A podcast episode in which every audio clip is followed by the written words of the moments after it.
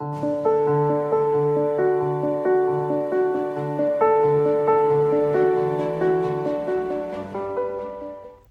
Santo Evangelio según San Mateo. En aquel tiempo le presentaron unos niños a Jesús para que les impusiera las manos y orase por ellos.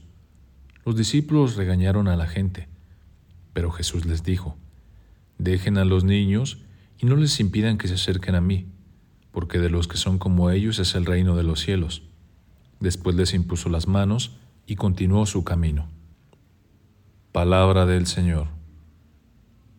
Bien pertinente es tener en cuenta el significado bíblico de la imposición de las manos, que es un gesto cargado de simbolismo, ya que al descansar las manos sobre la cabeza de alguien, se está tocando a la persona entera y ambas personas entran en contacto con toda su dimensión.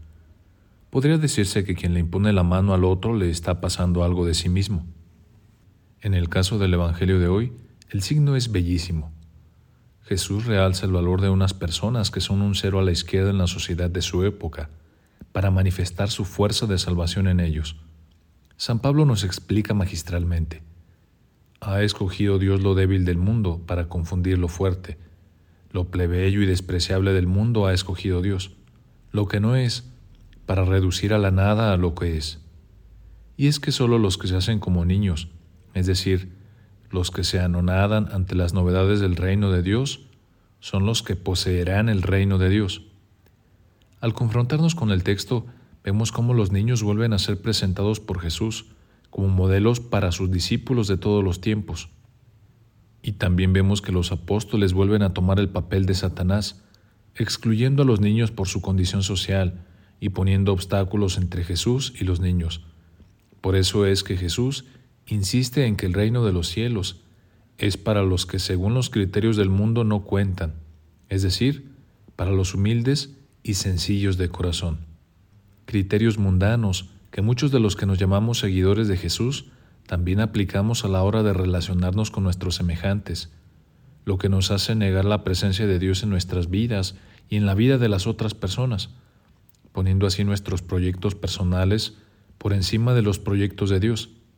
Acción evidente que nos hace reconocer con mucha humildad y con profunda aflicción que al igual que los apóstoles, los cristianos de hoy con nuestro testimonio negativo, somos los que más barreras ponemos para que muchas mujeres y muchos hombres no se enamoren del proyecto de vida de Jesús y más bien los alejamos.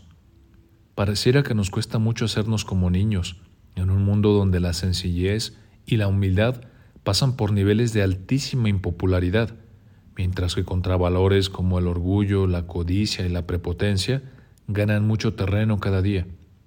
Por eso es que hay que trabajar con mucha intensidad y creatividad, para que el mundo conozca y viva los valores del reino, y donde lo primero que hay que hacer es un gran esfuerzo para despojarnos de todos nuestros prejuicios y de todas nuestras prepotencias de creer que lo sabemos todo y que no necesitamos de los otros.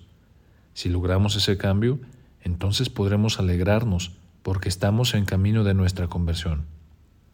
Señor Jesús, Regálanos un corazón contrito que rechace la prepotencia y la exclusión de nuestros semejantes.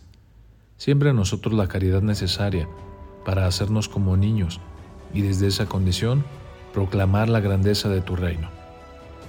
Soy el Padre José Luis. Esto ha sido Jesús para Millennials. Un abrazo. Nos escuchamos ahora con el favor de Dios cada sábado. Buen fin de semana.